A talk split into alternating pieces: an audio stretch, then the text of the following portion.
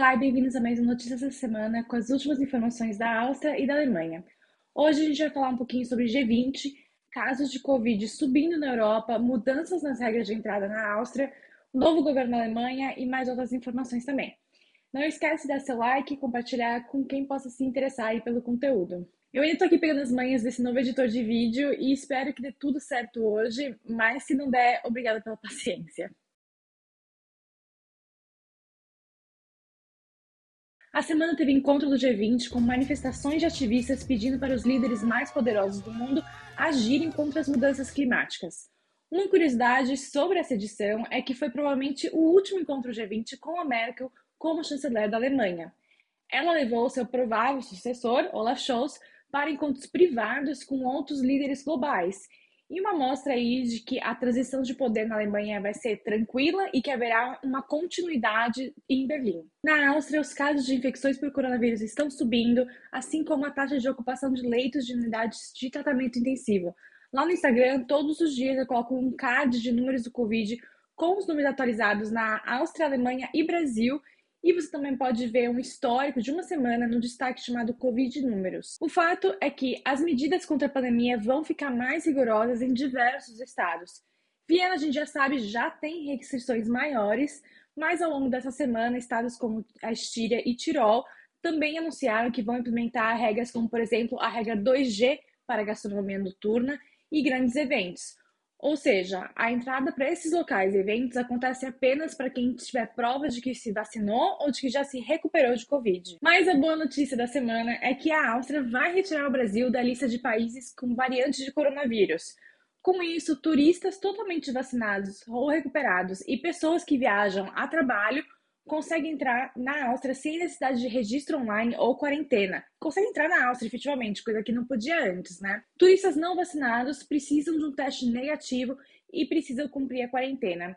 Além disso, diferentemente da Alemanha, a Áustria aceita como prova de vacinação completa para entrar no país todas as vacinas atualmente sendo usadas no Brasil, inclusive a Coronavac. A semana também foi marcada por um incêndio florestal que ainda está fora de controle na Baixa Áustria. Fortes ventos e pouca chuva contribuíram para que o fogo se espalhasse. A polícia suspeita que a causa do incêndio foi uma fogueira acendida ilegalmente na região. Imagens dos aviões de combate ao incêndio reabastecendo com água do Danúbio correram aí pelas redes sociais nos últimos dias. Na Alemanha, a chanceler Angela Merkel recebeu a formalização da sua saída do posto depois de 16 anos como líder do país. Ela fica aí como uma espécie de cuidadora do cargo até o novo chanceler ser eleito.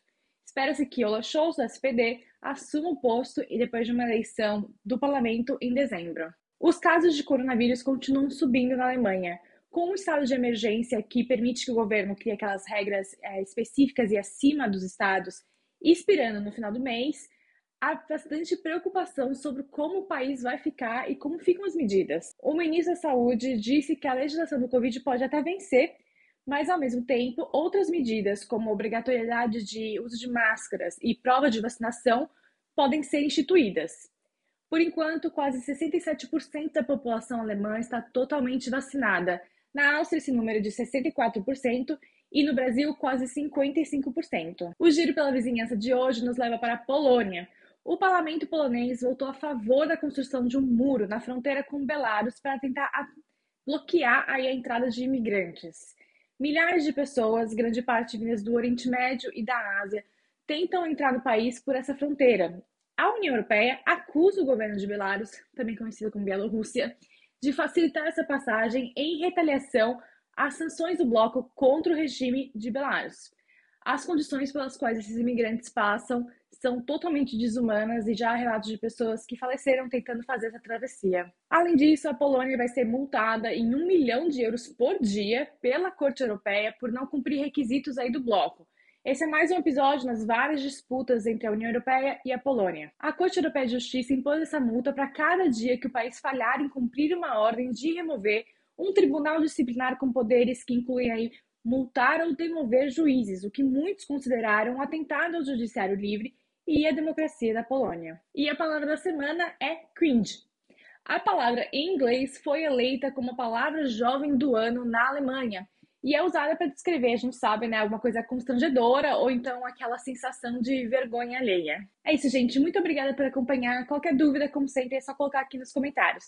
E se você ainda não se inscreveu no YouTube ou seguiu lá no Instagram, só procurar por Amanda na Áustria e pode se inscrever, seguir, curtir, favoritar, mandar para sua mãe que tá no Brasil, vocês que sabem.